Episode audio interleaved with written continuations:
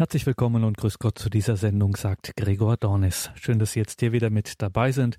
Wir schauen heute zum einen wieder einmal auf den synodalen Weg der Kirche in Deutschland und auf den christlichen Büchermarkt. Im B&B Verlag hat die Wiener Schriftstellerin Christine Wiesmüller einen Band Erzählungen vorgelegt unter dem Titel Der Ring.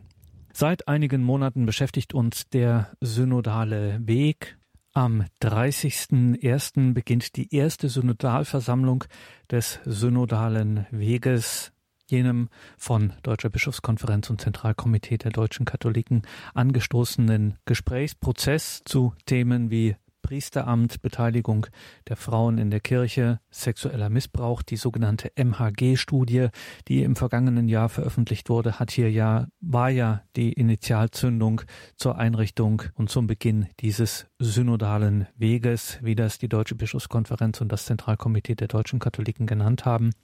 Über die Grundlagen dieses synodalen Weges hat der Churer Theologe und Franziskaner Professor Dominikus Kraschel sich grundlegende Gedanken gemacht, die wir hier zum Beginn dieser Sendung hören werden. Liebe Hörerinnen und Hörer, Professor Dominikus Kraschel ist 1998 in die Franziskanerprovinz Austria ins Noviziat eingetreten. Er hat dann Theologie studiert. 2007 folgte der Dr. Theol, dann 2010 der Dr. Phil. Nach Unterrichtstätigkeiten und Forschungsaufenthalten war er dann von 2012 bis 2018 wissenschaftlicher Mitarbeiter im Fach Philosophie an der Uni Würzburg, ist während dieser Zeit habilitiert worden und nach seiner Priesterweihe im Jahr 2018 ist er dann zum Professor für Philosophie und Philosophiegeschichte an die Theologische Hochschule in Chur berufen worden. Professor Dominikus Kraschel zum synodalen Weg der Kirche in Deutschland was man sich in deutschen Kirchenkreisen über den Advent des synodalen Wegs erzählt. Kritische Anmerkungen zum synodalen Weg. Der Advent bescherte der Kirche in Deutschland einen neuen Aufbruch, den synodalen Weg. Wie kam es eigentlich dazu? Sinngemäß lässt sich von Kardinal Marx CDK-Präsident Sternberg und Co. in etwa folgende Auskunft erhalten: Angesichts der erschütternden Ergebnisse der Missbrauchsstudie und des damit einhergehenden Vertrauensverlusts der Bevölkerung in die katholische Kirche führte kein Weg daran vorbei, Themen wie den Zölibat, die Sexualmoral und das Weiheamt der Kirche auf den Prüfstand zu stellen aber warum eigentlich gerade diese Themen und nicht andere? Das Internetportal katholisch.de berichtet, dass für die Themenwahl die Ergebnisse der Missbrauchsstudie maßgeblich gewesen seien. Ich zitiere die Gründe des sexuellen Missbrauchs Minderjähriger durch Kleriker waren laut den Forschern unter anderem Zölibat, Klerikalismus und die kirchliche Sexualmoral. Die Themen des synodalen Weges orientieren sich stark an den Erkenntnissen der Forscher. Auf den ersten Blick scheint diese Gründungserzählung schlüssig. Bei genauerer Betrachtung kommen jedoch Zweifel auf die Missbrauchsstudie gibt den Grunde nämlich nicht her, wofür man sie heranzieht.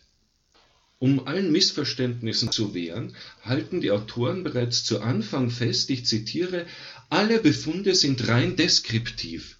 Aufgrund der Forschungsmethode ist ein statistischer Nachweis kausaler Zusammenhänge zwischen einzelnen Phänomenen und Variablen nicht möglich. Zitat Ende. Die Missbrauchsstudie mag also vieles sein. Eines will sie selbst gar nicht sein, eine valide Ursachenanalyse. Dazu kommt, dass bislang keine Studien vorliegen, die einen aussagekräftigen Vergleich zwischen der katholischen Kirche und anderen Institutionen erlauben würden. Beruht die feierliche Erzählung von der Genese des synodalen Aufbruchs, der synodale Gründungsmythos sozusagen, am Ende einfach auf dem Unvermögen, die von der Deutschen Bischofskonferenz in Auftrag gegebene Studie gründlich zu lesen? Nun, so ganz einfach liegen die Dinge freilich auch wieder nicht. Die Missbrauchsstudie benennt in der ihr vorangestellten Zusammenfassung Themenfelder, die weiterer Erforschung bedürften, weil sie in der Literatur kontrovers diskutiert würden. Genannt wird etwa die Rolle des Zölibats. Darüber hinaus werden diverse Empfehlungen gegeben. Als aufmerksamer Leser fragt man sich allerdings stirnrunzelnd, wie diese Empfehlungen wohl zustande gekommen sein mögen. In vieler Hinsicht ergeben sie sich nicht schlüssig aus den übrigen Teilprojekten der Studie, sondern wirken aufgesetzt und gewollt. Einige dieser Empfehlungen erwecken einen geradezu dilettantischen Eindruck. Das gilt etwa für die genauso saloppe wie unseriöse Kritik der Sexualmoral der Kirche. Dieselbe meinen die Autoren allen Ernstes mit dem rührend unbedarften Verweis auf Erkenntnisse der modernen Sexualmedizin vom Tisch fegen zu können. Man fragt sich unwillkürlich, wissen die Autoren Medizin und Moral nicht zu unterscheiden? Sind sie am Ende der irrigen Auffassung, die kirchliche Lehre qualifiziere Homosexualität als Krankheit?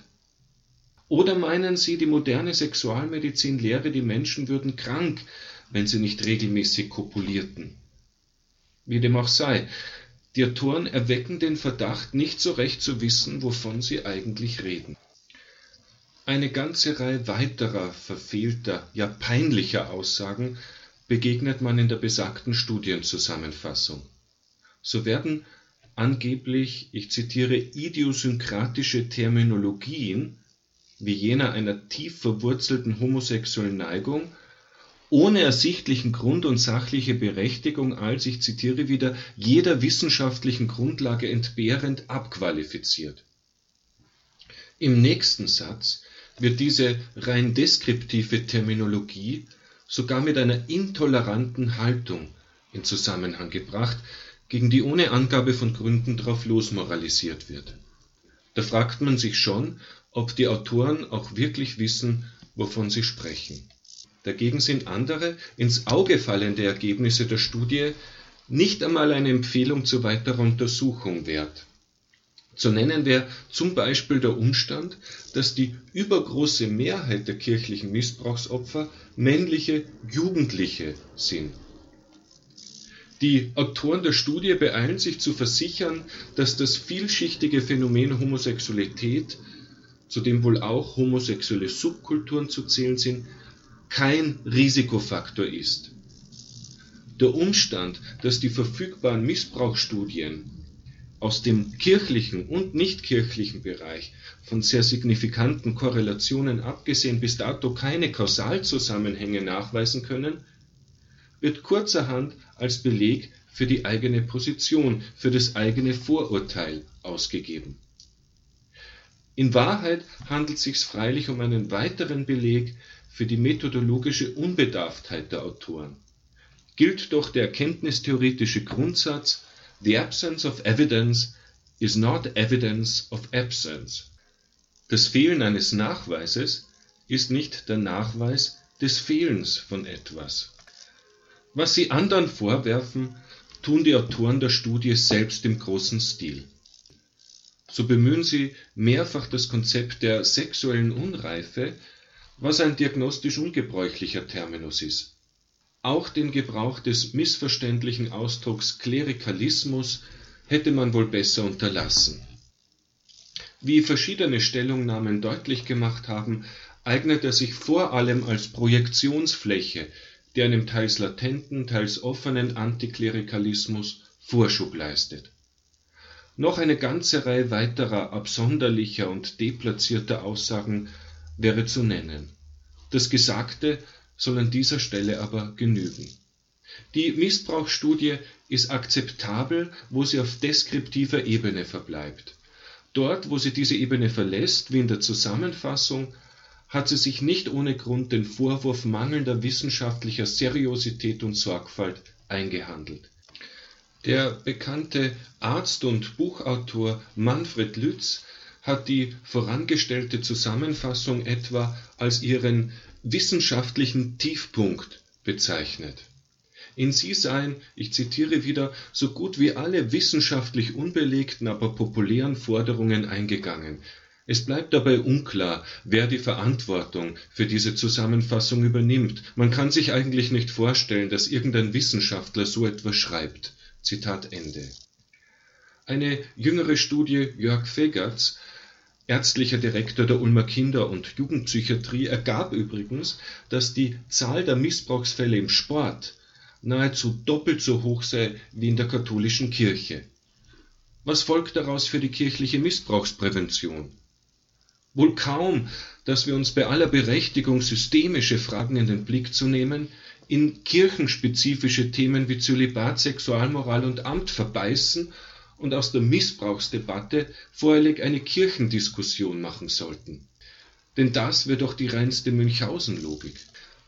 Halten wir fest, die Missbrauchsstudie legitimiert die Themenwahl des synodalen Wegs aufgrund ihres begrenzten Anspruchs und aufgrund ihrer fachlichen Mängel, nicht in dem Sinn, wie manche das gern hätten. Was an praktischen Direktiven übrig bleibt, sind vage Vermutungen sowie gut gemeinte Empfehlungen, die zum Teil aber vor allem der Erklärungsnot und Vorurteilsbefangenheit ihrer Autoren widerspiegeln. Diese Überlegungen nähern den Verdacht, dass nicht Besonnenheit und Sachverstand, sondern überbordende Hysterie und kirchenpolitische Agenden treibende Kräfte bei der Wahl der Themen und der Form der bisherigen Diskussion waren. Zurück zum Anfang. Die Zahl der minderjährigen Opfer sexuellen Missbrauchs durch Kleriker ist zweifelsohne erschütternd.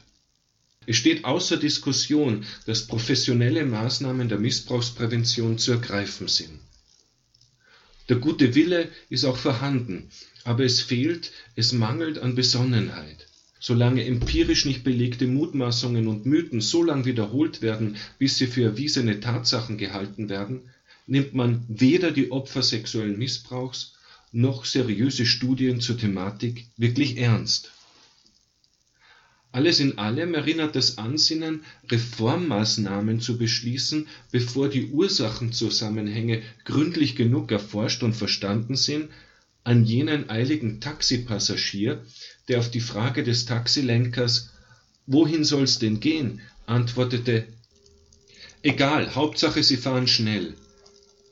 Pater Professor Dominikus Kraschel von der Theologischen Hochschule in Chur mit Anmerkungen zum synodalen Weg der Kirche in Deutschland.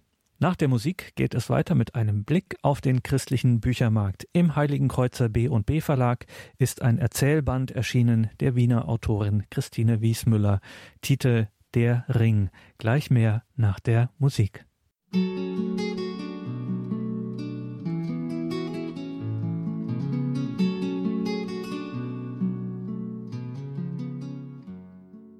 Willkommen zurück in dieser Sendung, sagt Gregor Dornis. Die gebürtige Niederösterreicherin Christine Wiesmüller veröffentlichte ihre ersten Gedichte in der katholischen Mittelschülerzeitung Die Wende. Ihre Erzählungen Sommerfrische, die Quadratur des Kreises oder ein Fragment wurden für den ersten österreichischen Buchpreis Alpha nominiert. Der eigentliche Tenor, der das bisherige Prosawerk Christine Wiesmüllers durchzieht, wird von Figuren angeschlagen, die sich ernsthaft die Frage nach Gott stellen.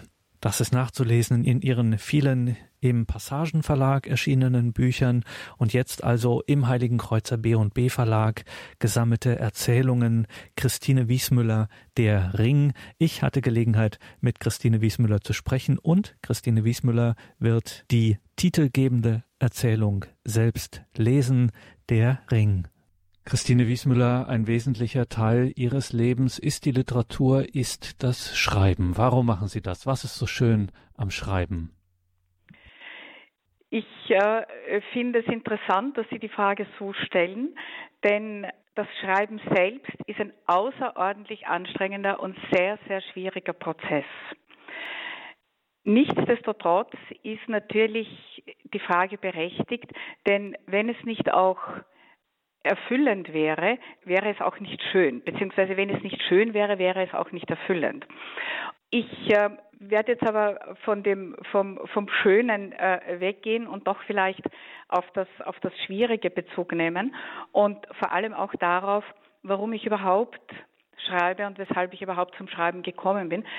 vor allem in einer Welt heute, die, die, die überfüllt und überflutet ist mit, mit, mit verschriftlichtem oder schriftlichem und es wahrscheinlich noch nie so viele Schriftsteller oder Autoren unter Anführungszeichen gegeben hat wie heute.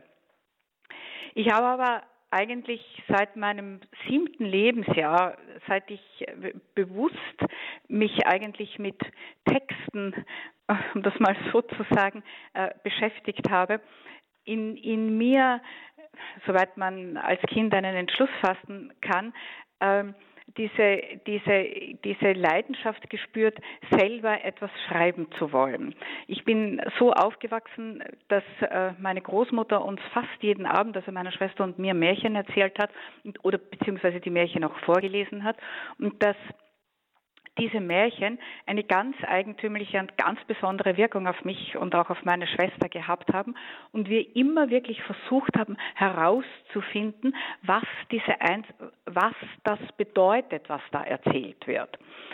Das ist jetzt natürlich eine, eine, eine Vermutung auch meinerseits, aber das Märchen ist ja an sich ganz große Literatur. Das darf man ja nicht unterschätzen. Märchen können von allen Altersstufen gelesen werden und verstanden werden, weil sie gleichnishaft sind. Das heißt, das Märchen hat immer etwas Allgemeingültiges, so es denn ein Märchen ist, ja, und etwas Überzeitliches.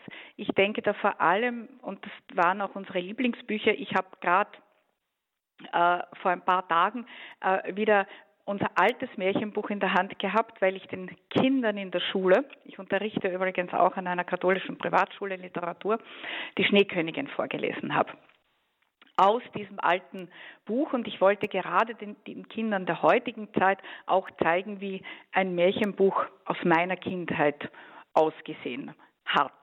Und äh, ich denke, etwas, um jetzt äh, äh noch einmal darauf zurückzukommen, äh, Märchen sind gleichnishaft und etwas von diesem, von diesem Gleichnishaften muss sich in mir äh, festgesetzt haben. Und wenn ich jetzt den, den, den Sprung schaffe zum Religiösen beziehungsweise zur, zur Bibel, dann findet sich ja auch in den Texten der Bibel beziehungsweise in den Evangelien des Neuen Testamentes das Gleichnis. Und, und äh, dieses, dieses Gleichnishafte ist eigentlich eine, eine Triebfeder meines Schreibens.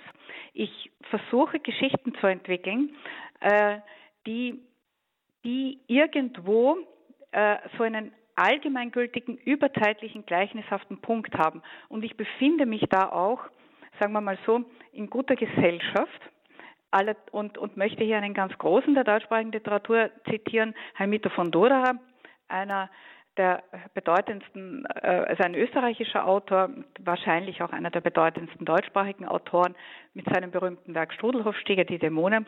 Und Doderer sagte über sich selbst, äh, Literatur muss gleichnishaft sein, sonst ist sie bedeutungslos. Und äh, ich denke, damit hat er recht. Und auf meine bescheidene Art und Weise versuche ich auch in all meinen Geschichten äh, etwas, etwas Allgemeingültiges, Gleichnishaftes über den Menschen zu sagen. Und das, und jetzt schließe ich den Bogen zu Ihrer Eingangsfrage, hoffentlich in, in einer ästhetischen Form und auch in schöner Sprache sagt Christine Wiesmüller. Mit ihr sind wir heute im Gespräch über ihr literarisches Schaffen, vor allem über ihren neuen Band Der Ring. Erzählungen erschienen im B und B Verlag, dem Heiligen Kreuzer Verlag. Frau Wiesmüller, ein ja einer der wesentlichen roten Fäden durch ihr gesamtes äh, literarisches Werk ist das Thema Beziehungen und allzu oft das Thema Scheitern von Beziehungen. Erklären Sie uns das oder erzählen Sie uns davon, warum das eine so große Rolle spielt? Ähm, für einen Autor ist zumindest aus meiner Sicht oder für mich als Autor, um das so zu sagen, ist natürlich der Mensch im Mittelpunkt. Und die, das uralte Menschheitsthema, das sich in allen literarischen Werken immer wieder durchzieht, ist natürlich die Beziehung ähm, und das Scheitern. Ich habe speziell jetzt in, diesen, in diesem Erzählband Der Ring äh, zwei Erzählungen äh, an den Anfang gestellt. Das eine ist die titelgebende Geschichte Der Ring und das andere ist Orpheus und Euridike. Ich beginne vielleicht mal kurz mit der Erzählung Der Ring. Es geht um ein, um ein sogenanntes Hochglanzpaar, die äh, ein Leben führen, das eigentlich über über eine äußere Struktur zusammengehalten wird. Sie ist äh, Managerin eines großen Kosmetikkonzerns und ähm, er stammt, und das ist einer der, äh, er stammt, und das ist auch erkennbar aus Wien. Also er ist Österreicher, sie äh, bei ihr ist nicht ganz klar, also ob sie jetzt äh, Engländerin ist oder Amerikanerin ist, aber auf alle Fälle ist er, äh, haben sie sich in einer in einer Phase des Lebens kennengelernt oder oder, oder geheiratet, wo, wo er nicht so, wo, wo für ihn nicht so ganz klar war, in welche Richtung sein Leben gehen wird. Und sie hat das für ihn gemanagt. Das heißt, zu einem bestimmten Zeitpunkt dieser beiden Leben hat die, die konnte, konnte durch das Zusammentreffen der beiden ein, ein Knoten gebunden werden. Und sie sind beide eigentlich auch abgereist in die neue Welt, also sprich nach New York. Mehr oder weniger weg von den, von den Wurzeln, weg von allem, was bisher das Leben ausgemacht hat und man, man beginnt etwas ganz Neues und er schafft es auch, sich zu etablieren als Journalist, zuerst für deutschsprachige Magazine, dann für englischsprachige Magazine, dann schafft er es, eigene Bücher zu schreiben. Und diese, diese sehr auf, auf, auf Tempo angelegte Beziehung, wo der Alltag ausgefüllt ist, wo die Abende ausgefüllt sind, die funktioniert so lange, bis der Tod hineingreift in dieser beider Leben. Und dieser Tod greift von der Ferne hinein. Das heißt, die Mutter des Mannes stirbt. Und zwar in Wien. Als er diese Nachricht erhält, ist ihm vollkommen klar, dass er nach Hause möchte. Er will das aber nicht mit seiner Frau besprechen, weil er natürlich einen gewissen Mechanismus an ihr kennt, weiß, dass sie ihn möglicherweise abhalten könnte oder die Dinge in eine Richtung gehen, wie, wie sie ihm in der Tiefe seines Herzens oder seiner Seele nicht entsprechen. Und er schreibt ja eine Zettel, er hinterlässt ja eine Nachricht und reist nach Wien. Und was vielleicht noch eine kleine Nebenbemerkung zu dieser Geschichte auch ist, die Geschichte ist eine ganz bescheidene Hommage an Hermito von Dora, den ich schon erwähnt habe. Ich wohne selbst hier in Wien, also für alle deutschsprachigen äh, Zuhörer, äh, vielleicht auch im hohen Norden, in neunten Bezirk in der Nähe der Strudelhofstege, also dieser berühmten Strudelhofstege, die Dodera selber ja auch verewigt hat in einem, in einem großen Werk. Und meine kleine Geschichte, der Ring, spielt auch an dieser Stiege. Äh, und das nur so als Nebenbemerkung. Und als Antoni in Wien ankommt, ich kürze das jetzt ab, äh, kommt er mehr oder weniger zu spät, also die Mutter ist bereits tot. Und er beschließt aber, in Wien zu bleiben. Äh, er merkt, dass es einen Bruch gibt in seinem Leben und dass dieser Bruch geschlossen werden muss. Und zwar ist es der Bruch, wo er mehr oder weniger mit seiner Frau nach New York gegangen ist und sich unter Anführungszeichen auch aus einer gewissen Hilflosigkeit, aus einer gewissen Not heraus von ihr hat organisieren lassen. In ein Leben hinein, das grundsätzlich für ihn zu diesem Zeitpunkt gepasst hat. Ich möchte nicht die Frau abwerten und ich möchte auch ihn jetzt so gesehen nicht abwerten, sondern ich möchte nur zeigen, dass in bestimmten Situationen, auch aus einer, aus einer Not heraus, aus einer Hilflosigkeit heraus, aus einer Irritation heraus Beziehungen geschlossen werden können, die für den Moment und für eine bestimmte Zeit stimmen. Wenn man da, wenn man das aber nicht korrigiert, dann kann es irgendwann einmal zu einem Punkt kommen, wo diese Beziehung bricht. Und die bricht jetzt durch den Tod der Mutter. Da greift jetzt der Tod hinein. Und durch diesen Tod äh, verändert sich für ihn alles. Und äh, wie gesagt, es geht so weiter, dass er äh, zu seiner Frau sagt, er bleibt in Wien und er muss da verschiedenes jetzt einmal für sich regeln. Und sie, sie, sie sieht das aber nicht. Also sie kann ihn da weder begleiten, auch nicht erkennen und auch nicht sehen, sondern besteht darauf, dass die Dinge rasch abgewickelt werden, dass das Haus verkauft wird, das sie ohnehin nie mochte und die Stiege mochte sie auch nicht und die Stadt sowieso nicht, ja, sondern das soll einfach, es ist zwar bedauerlich, dass die Mutter gestorben ist, aber man wickelt das jetzt ab, so wie man ein ein, ein, ein Produkt einführt am Markt oder so, wie man sonst irgendetwas halt einfach abwickelt organisatorisch. Und das ist das einzige Mal in seinem Leben, wo er sagt, nein, das tue ich nicht. Und er zwingt sie auch nach Wien zu kommen und er zwingt sie auch, dass äh, sie sich äh, an dieser Stiege treffen, die äh, zum, zum Haus mehr oder weniger hinaufführt. Und sie lässt sich auch darauf ein. Und während sie aus dem, äh, während sie sich mehr oder weniger begrüßen, äh, rutscht ihr Ring vom Finger, der über viele Jahre hindurch durch die Reibung mit einem anderen Ring an einer Stelle brüchig geworden ist. Und er rutscht vom Finger, beide bücken sich. Und der Ring bricht auseinander, während sie während sie versuchen, ihn aufzuheben. Und beide, jeder hat nun eine Hälfte dieses Ringes in der Hand. Und der letzte Satz dieser Erzählung heißt, wie hinüberlieben. Ja, das heißt, da kriegt die Geschichte eine andere Dimension. Das heißt, äh, einerseits zeige ich, dass diese Beziehung grundsätzlich zum Scheitern verurteilt ist, weil sie von vornherein falsch angelegt war. Andererseits hat es aber einen Punkt gegeben, wo die beiden sich getroffen haben. Und jetzt stehen sie da, jeder mit seiner Ringhälfte. Und die Frage, die offen bleibt, ist, wie kommt man da hinüber? Kommt man noch hinüber? Und das ist dann, wenn Sie so wollen, vielleicht ein bisschen überspitzt formuliert, der kathartische Moment, der auf den Leser überspringen sollte, wo man falls man selber in Beziehungssituationen ist, sich fragen könnte, wo sind, wo, wo, ist das, wo sind die Brüche, ja, oder wo ist, auch wenn man jetzt nicht verheiratet ist oder nicht in einer Beziehung ist, also wo könnte der Ring brechen, sodass ich nicht mehr hinüberkomme.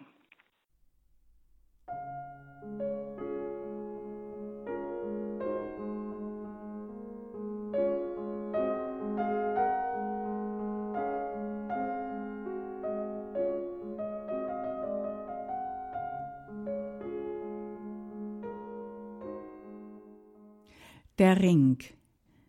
Die Stille stand auf der Stiege, bereit, ihn zu umfangen. Sie war das Maß der Fallhöhe zwischen dem Haus und der kurzen, unscheinbaren Gasse, in die einzubiegen er zögerte. Anton hielt inne und schloss die Augen. Im Geiste schritt er den Weg bereits ab. Er klomm Stufe um Stufe und rückte näher. Bis hinauf zum Dachfirst gewann das Haus Kontur und Farbe und erlosch im selben Augenblick. Das Bild sank zurück ins Dunkel.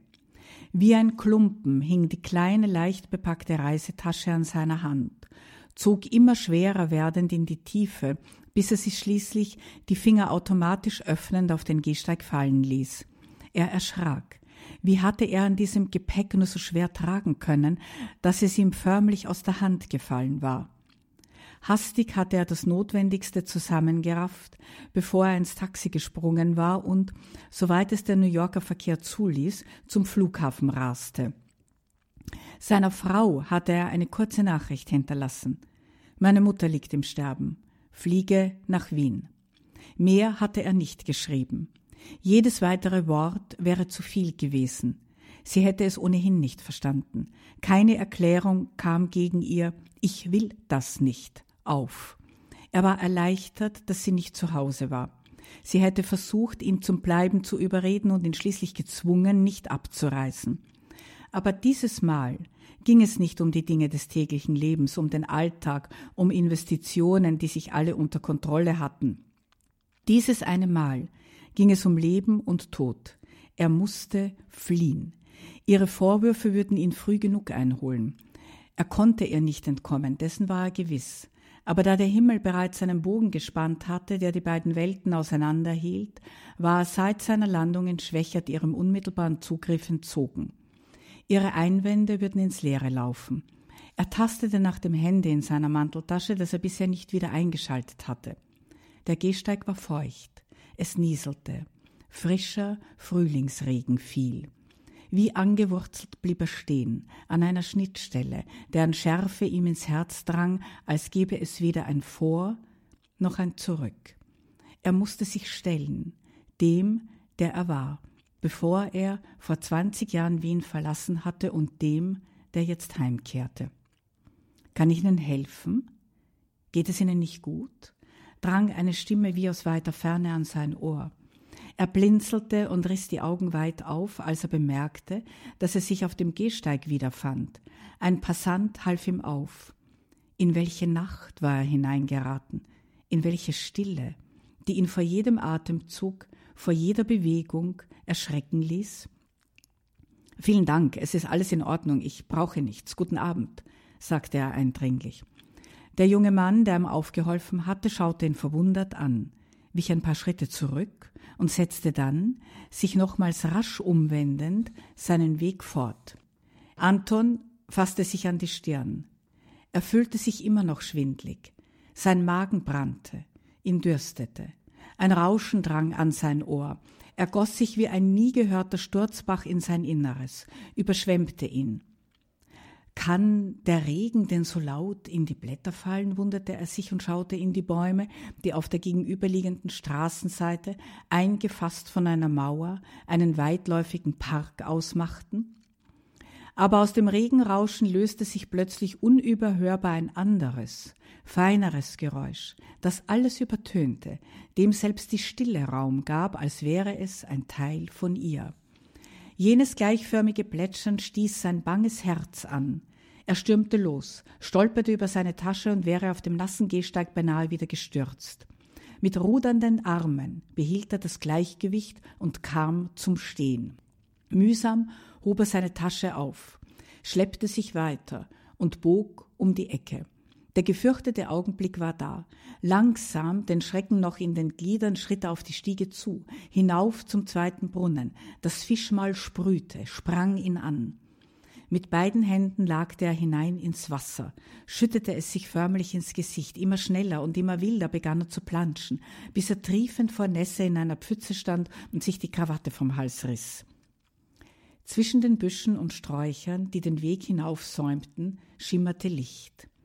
In jenem bangen Moment, als sich der Blick auf die Stiege hin öffnete, löste sich ein Funke von diesem hellen Punkt, sprang über, brannte sich in sein Herz ein, schürte ein Glutnest, das nicht mehr zu löschen war.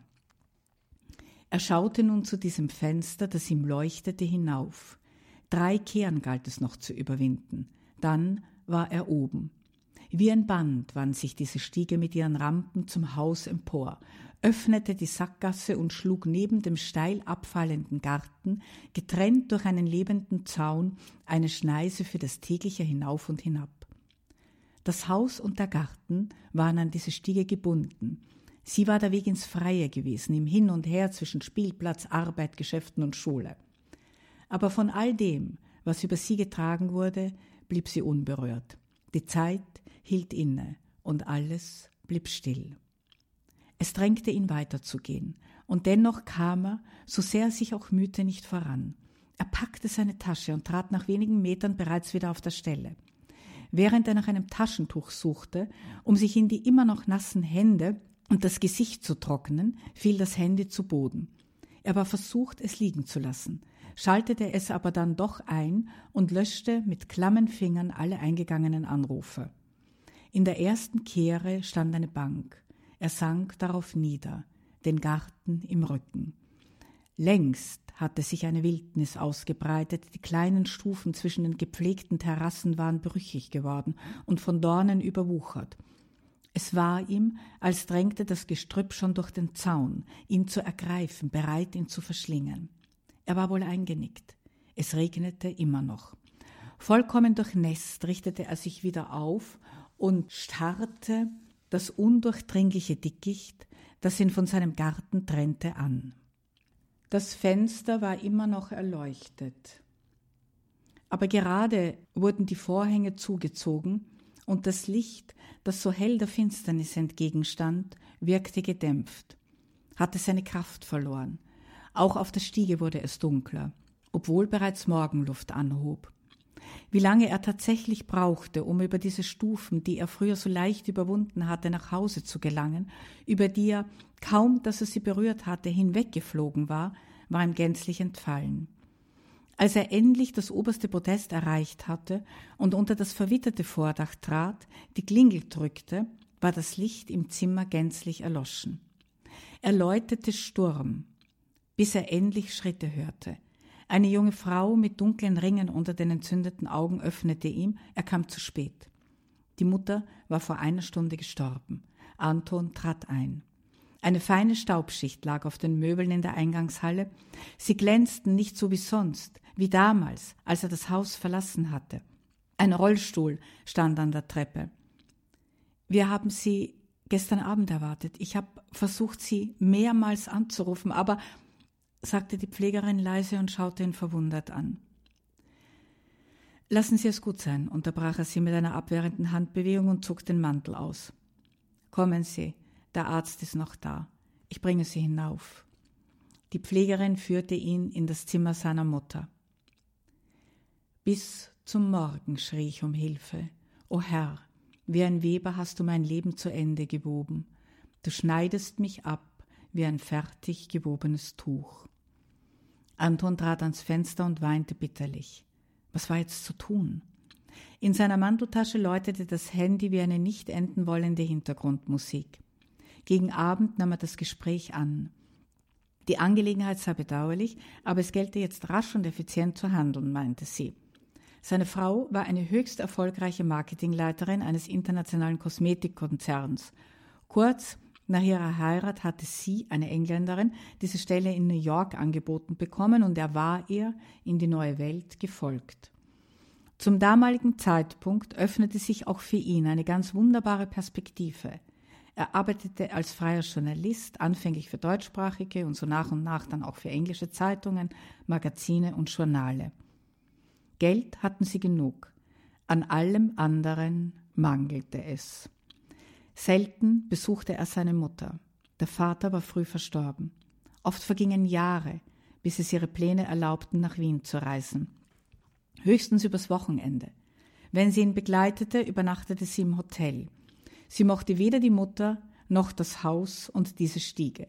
Die mochte sie am allerwenigsten. Es war ihm bis heute nicht gelungen herauszufinden, weshalb. Es war nichts vorgefallen. Sie wisse nicht, ob sie zum Begräbnis kommen werde. Schließlich stehe der Termin für die Produkteinführung des neuen Lippenstifts seit langem fest. Dass der Tod seiner Mutter dazwischen käme, damit habe man doch nicht rechnen können. Er müsse das doch verstehen. Sie werde und müsse bei dieser Präsentation dabei sein. Selbst der Tod könne daran nichts ändern. Sie sei in jeder Beziehung unabkömmlich. Ich rufe dich morgen wieder an. Dann besprechen wir den Verkauf der Möbel und des Hauses. Wie viel Bargeld ist noch vorhanden? Wann kommst du zurück? Vergiss die Einladung zum Verlagsfest auf der Bahnsrange nicht. Du weißt, wie wichtig das ist. Schließlich habe ich diesen Kontakt nur für dich hergestellt. Es gibt keine Widerrede. Wir gehen dahin. Barnes hat durchblicken lassen, dass er an einem Buchprojekt mit dir interessiert sei. Das ist sicher ganz im Sinne deiner Mutter, also beeil dich. Sibyl schwieg. Bist du noch da? Wie ist das Wetter in Wien? Frühlingshaft, antwortete er tonlos und legte auf. Anton ließ sich in einen Lehnstuhl fallen. Das Handy entglitt ihm wieder, zerfiel diesmal in seine Einzelteile, als es aufschlug. Er ließ es vorläufig liegen, früh genug würde er sich aufraffen müssen, um es wieder zusammenzubauen. Du musst immer erreichbar sein, schrillte die Stimme seiner Frau im Ohr. Aber genau das wollte er nicht mehr. Erreichbar sein.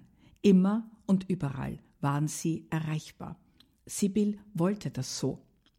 Das Handy war der dritte im Bunde oder die vielen, deren Stimmen sich jederzeit dazwischen drängten, sich einmengten, die Richtung vorgaben. Das Handy zwischen ihren Fingern hatte etwas Obszönes. Sie umkalte es, hielt sich daran fest. Immer dichter wurde das Netz, in das es sich einspinnen ließ. Er hatte auch seinen Spaß daran, organisiert und kontrolliert zu werden.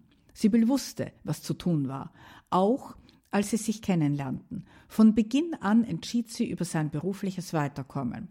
Sie verschaffte ihm Jobs, sie suchte die Möbel für die Wohnung aus, sie bestimmte, wo die Bilder aufgehängt wurden, sie plante die Reisen und die Abendessen. Nicht einmal 100 Gramm Schinken kaufen konnte er ihre Einwilligung. Reglos saß er in seinem Kokon. Er wehrte sich nicht. Er hatte immer noch Luft zum Atmen. Eine prächtige Ehe führten sie, ein Vorzeigebar. Anton schüttelte sich vor Lachen und schlug die Hände vors Gesicht. Mit der Fußspitze gab er den Handyteilen einen Schubs, stieß sie weit von sich. Was hatten sie eigentlich miteinander zu schaffen? Er und seine Frau. Eine Anziehung müsse es wohl gegeben haben, dachte er. Früher.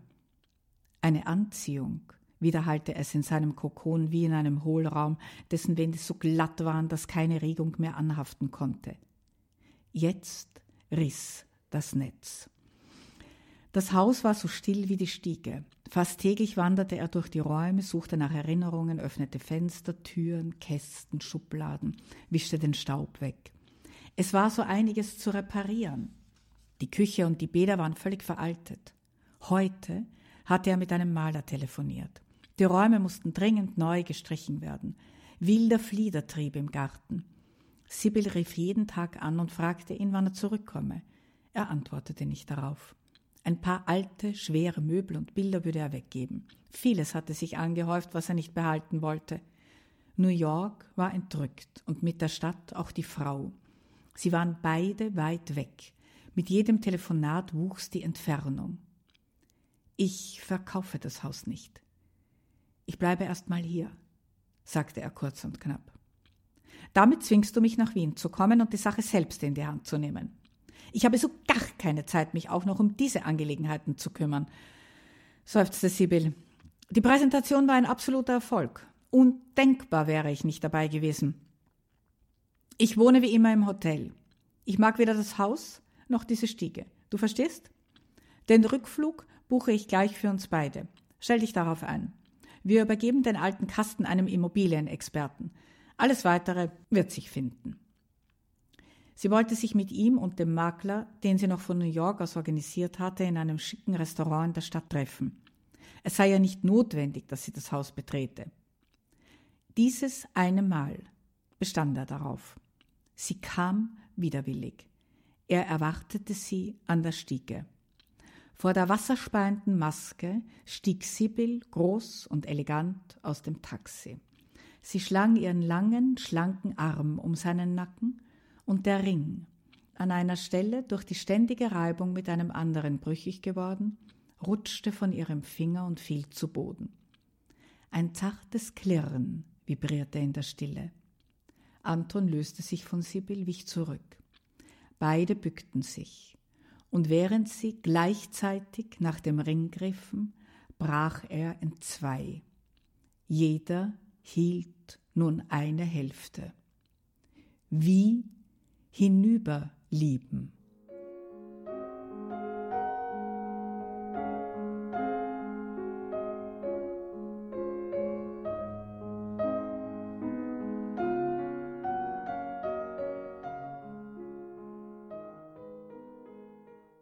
Willkommen zurück in dieser Sendung, sagt Gregor Dornis.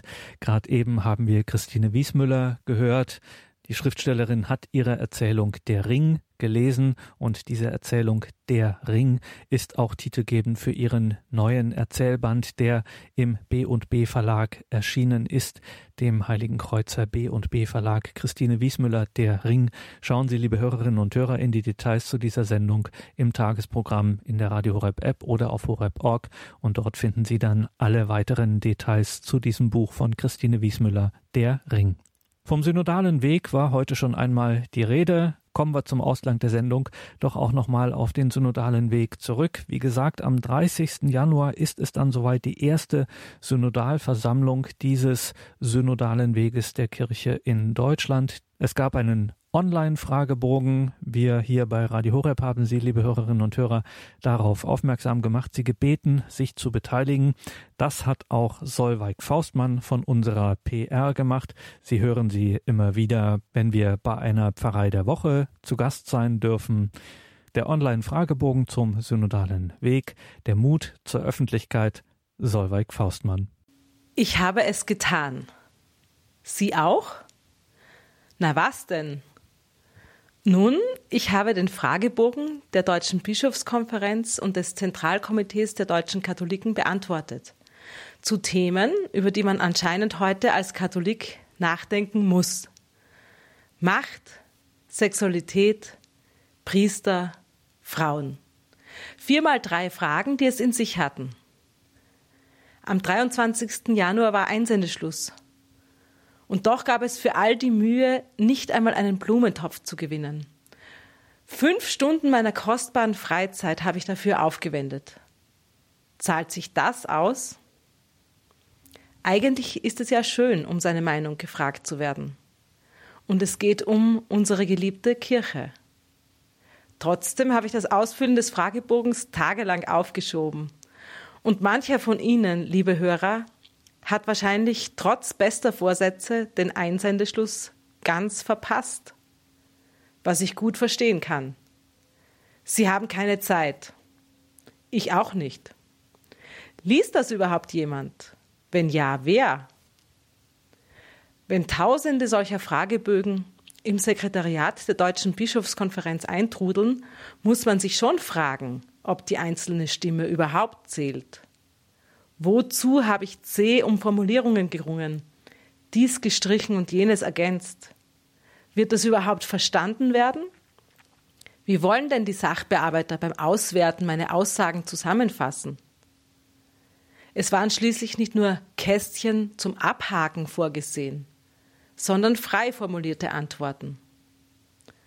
Und das Unbehaglichste daran, meinen Namen und die private E-Mail-Adresse habe ich angegeben. Im Zeitalter des Datenschutzes sollte es zwar selbstverständlich sein, dass unsere Namen nicht an die innerkirchliche Öffentlichkeit kommen, zumal die Bischofskonferenz uns das zusichert. Es wird wohl keine Leaks beim synodalen Weg geben, keine undichten Stellen und keine Affäre Synoleaks. Dennoch, irgendein Sachbearbeiter, den ich nicht kenne, weiß jetzt, was Solveig Faustmann denkt. Solche und ähnliche Ängste kommen uns in den Sinn, wenn wir vor anderen Menschen Farbe bekennen sollen. Die Gedanken sind frei, sagt ein altes Lied. Und im Kopf eines jeden Menschen sind wahrscheinlich die erstaunlichsten und originellsten Ansichten gespeichert. Diese jedoch frei zu bekennen, fällt nie leicht. Und dennoch, ich habe es getan. Und Sie vielleicht auch. Wir haben den Fragebogen der Deutschen Bischofskonferenz und des Zentralkomitees der deutschen Katholiken zum synodalen Weg beantwortet. Warum? Zum Beispiel aus Liebe zur Kirche, zum Priesteramt, aus Liebe dazu, wie Jesus selbst die Kirche eingerichtet hat. Und vielleicht auch um ein klitzekleines Quäntchen Frust hervorblitzen zu lassen, der sich hier und da im Leben mit der Kirche schon mal einstellt. Oder aus Pflichtgefühl. Oder weil es so schön ist, nach seiner Meinung gefragt zu werden. Dafür können wir Papst Franziskus danken, in dessen Pontifikat derartige Publikumsumfragen erstmals eingeführt worden sind. Und wie war es für Sie? Haben Sie es auch erlebt, dieses letzte Zögern vor dem entscheidenden Klick beim Absenden des Fragebogens? War ich maßvoll? Bin ich jetzt angreifbar? Darf ich das überhaupt sagen? Ganz allgemein ist es gut, sich zu prüfen. Und der Heilige Geist hilft dabei. Die Kardinaltugend des Mutes sollte immer von ihrer Schwester der Klugheit ergänzt werden. Unkluge Aussagen verletzen schließlich Menschen, produzieren Shitstorms in der Öffentlichkeit und führen im schlimmsten Fall dazu, dass wir in Schubladen eingeordnet werden, aus denen wir uns nicht mehr befreien können. Sie müssen und sollen ihren eigenen Ruf schützen. Also, Gewissenserforschung ist angesagt. Aber dann versenden. Und jetzt kommt das Erstaunliche. Sie haben es gewagt. Sie haben sich mutig ausgesprochen, haben dafür sogar Mühe aufgewendet. Und sie sind stolz auf sich. So ist es mir ergangen, zu meiner eigenen Verwunderung. Was für ein befreiendes Gefühl, sich einmal aus den biedermeierlichen vier Wänden des eigenen Kopfes gewagt zu haben. Welche Freude, die eigenen Überzeugungen sachlich und gut formuliert zu haben. Mit Leidenschaft zwar, aber nicht aggressiv. Und mir wird plötzlich klar, was ich selber denke. Und dass ich mich nicht dafür schämen muss. Selbst wenn ich in einigen Punkten nicht mit der Mehrheit meiner Mitkatholiken übereinstimmen sollte. Die eigene Meinung gehört zu mir wie mein Name an der Tür, um einen alten Schlager von Marianne Rosenberg zu zitieren. So ein Synodalfragebogen ist doch der reinste Psychotest. Er reinigt und ordnet das eigene Denken. Und das Beste daran ist, mit ihrer eigenen Ansicht können sie auch andere bereichern. Wenn sie ihre Meinung nicht äußern, dann fehlt genau diese Stimme im Konzert der gesellschaftlichen Weltanschauungen. Kein Wunder, dass uns die Medien mitunter von Stimmungslagen oder herrschenden Meinungen berichten, bei denen wir uns am Kopf kratzen und uns fragen, so? Denken die meisten Menschen wirklich das? Die Wahrscheinlichkeit ist aber doch groß, dass sich etliche Querdenker gar nicht zu Wort gemeldet haben weil es doch bequemer und sicherer ist, die Gedanken im eigenen Kopf zu behalten. Wie schade. Die Frist für den synodalen Fragebogen ist zwar leider abgelaufen, aber grämen Sie sich nicht, wenn Sie diese Chance versäumt haben. Für die freie Meinungsäußerung gibt es keinen Einsendeschluss, sondern zahlreiche Gelegenheiten. Schreiben Sie einen Leserbrief, Gehen Sie mit beim Marsch für das Leben. Unterzeichnen Sie eine sinnvolle Internetpetition oder ein Volksbegehren.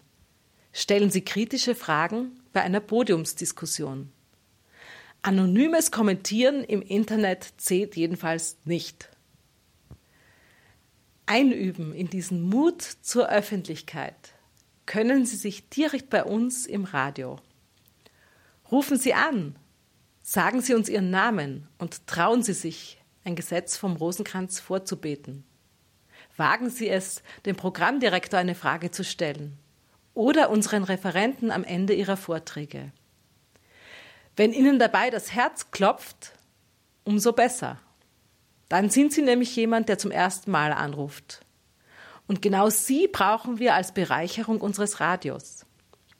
Schließlich soll doch niemand denken, dass Radio Horeb nur von dem einigermaßen überschaubaren Personenkreis gehört wird, der gerne und oft auf Sendung anruft.